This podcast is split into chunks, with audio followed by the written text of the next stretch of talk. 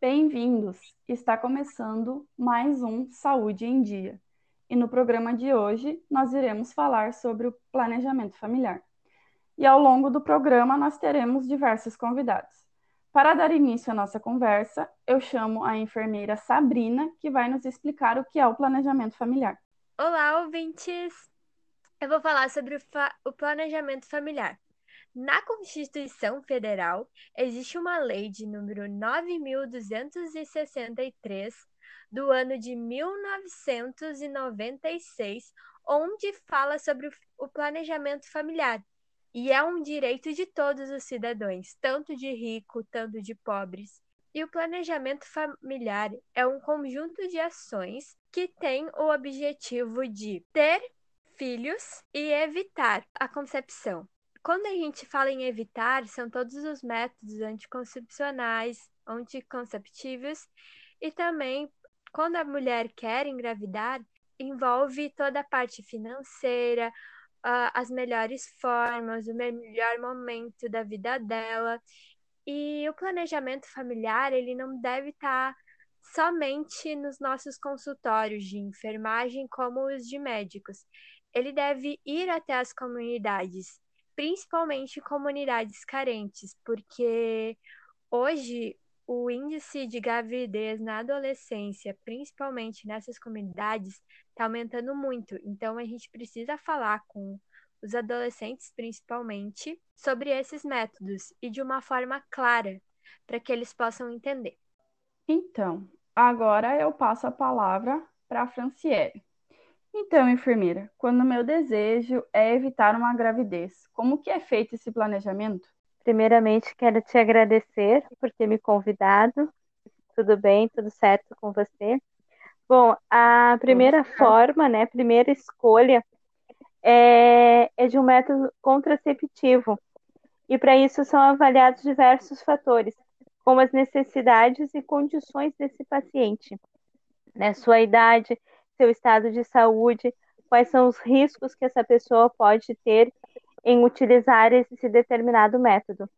Né? O método mais comum, que não evita só a gravidez, mas também as doenças sexualmente transmissíveis, são os métodos de barreira, que são os preservativos masculinos e, e femininos, que são encontrados né, gratuitamente nas, nas unidades básicas de saúde.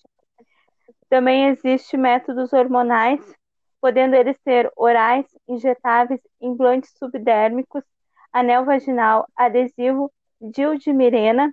E nessa questão de escolha existe um sério problema, né? Porque muitas mulheres tomam anticoncepcional por indicação de uma amiga. Ah, aquele faz bem para ela e vai fazer bem também para mim.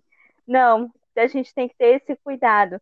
Então, precisa realmente de uma avaliação e uma orientação médica.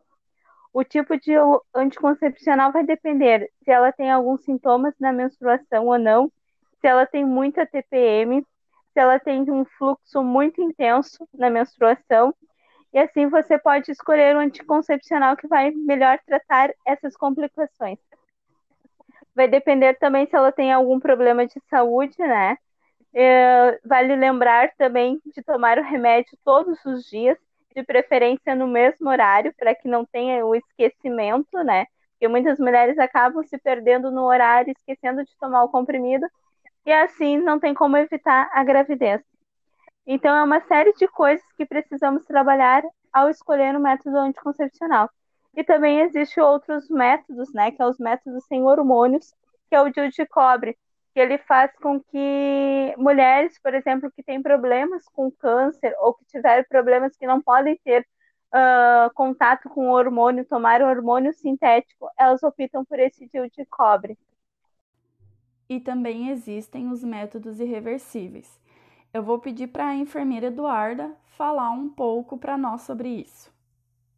Então, nós temos os métodos cirúrgicos, que é a laqueadura e a vasectomia existe a Lei 9263 do ano de 1996 que dispõe sobre o planejamento familiar.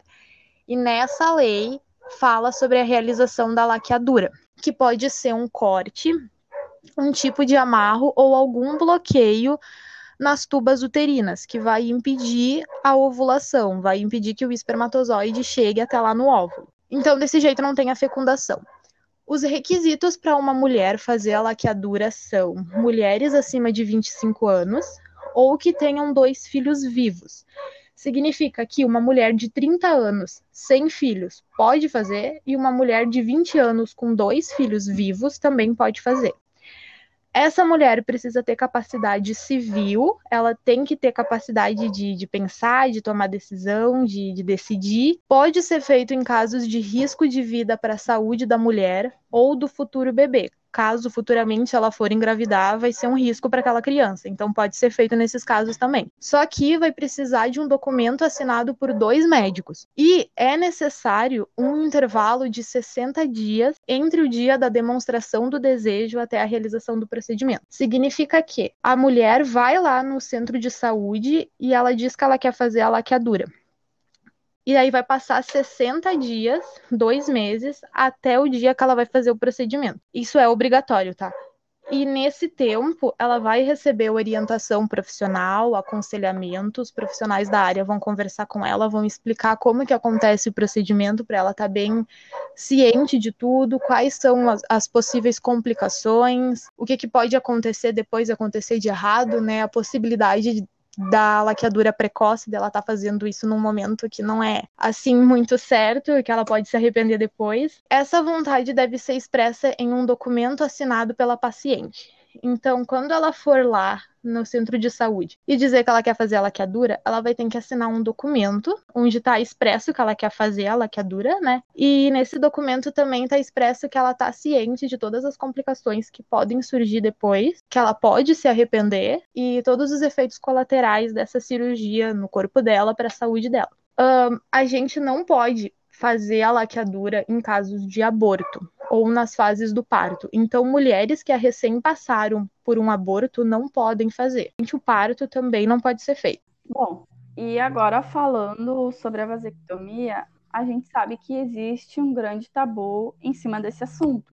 Pela falta de informação, muitos se negam a fazer o procedimento alegando que vão deixar de ser homens, que vão se tornar impotentes, que a libido vai diminuir. Então, agora eu vou chamar a enfermeira Sabrine que vai explicar para nós um pouco sobre esse procedimento e também sobre os requisitos para fazer a cirurgia. Uh, bom, muito obrigada pelo convite para a gente explicar melhor sobre esse procedimento que é um grande tabu. Bom, a vasectomia ela é a melhor alternativa para os casais que eles não querem ter mais filhos. E segundo a Lei 9.263/1996, que se trata do planejamento familiar, esse procedimento ele é autorizado em homens com capacidade civil plena, que são maiores de 25 anos de idade, ou pelo menos com dois filhos vivos. Também é necessário um período de 60 dias entre a manifestação da vontade e a realização desse procedimento. Bom, se trata de um procedimento rápido e seguro, que garante a impossibilidade de ter filhos e não interfere na masculinidade. O médico aplica uma anestesia local e retira um fragmento de cada um dos canais que levam os espermatozoides uh, dos, dos testículos ao pênis.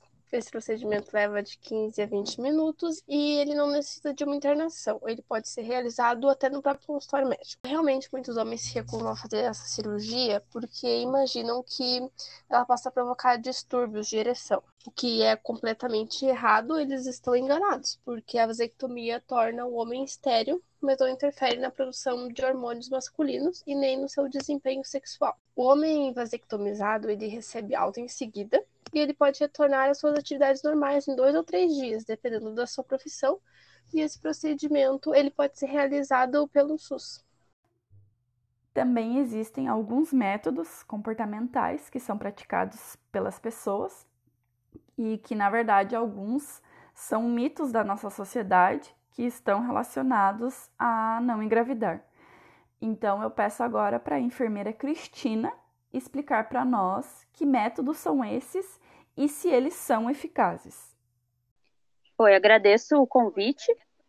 Uh, vou começar falando sobre a temperatura basal, que é um método que tem baixa eficácia quando comparado aos citados uh, anteriormente. Uh, deve ser associado com outro anticoncepcional para ser mais seguro. Após o período fértil, a temperatura do corpo sobe uh, de 0,5 a 5 graus.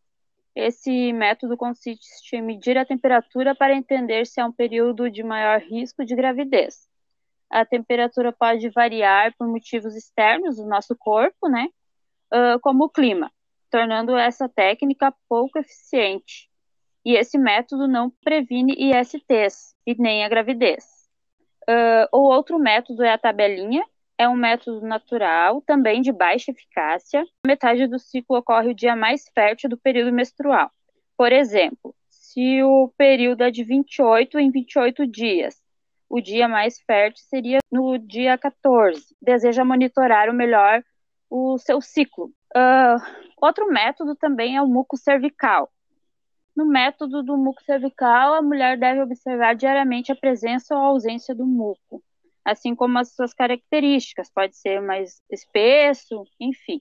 O período de ovulação acontece cerca de quatro dias depois do muco cervical grosso, pegajoso, uma coloração esbranquiçada. Ele uh, muda e passa a ser um líquido transparente e elástico. Apesar das vantagens de ser um método barato, fácil de fazer e que não faz mal à saúde, ele tem muitas desvantagens, mas não deve ser usado como método contraceptivo para evitar gravidez, que o muco pode sofrer alterações. O coito interrompido é um método contraceptivo que é desaconselhado pelos profissionais de saúde. Ele pode reduzir as chances de engravidar, mas não, uh, não é confirmado. Consiste na retirada do pênis dentro, de dentro da vagina momentos antes da ejaculação, diminuindo o risco de espermatozoide fecundar o óvulo e acontecer a gravidez. E o último que temos é a pílula do dia seguinte.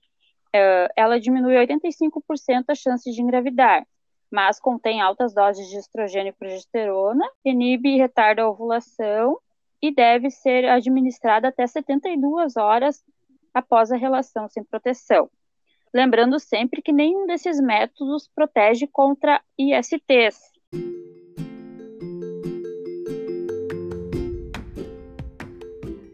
E o nosso programa vai se encerrando por aqui. Eu agradeço a participação de todas as nossas convidadas e dos nossos ouvintes. E até o próximo programa.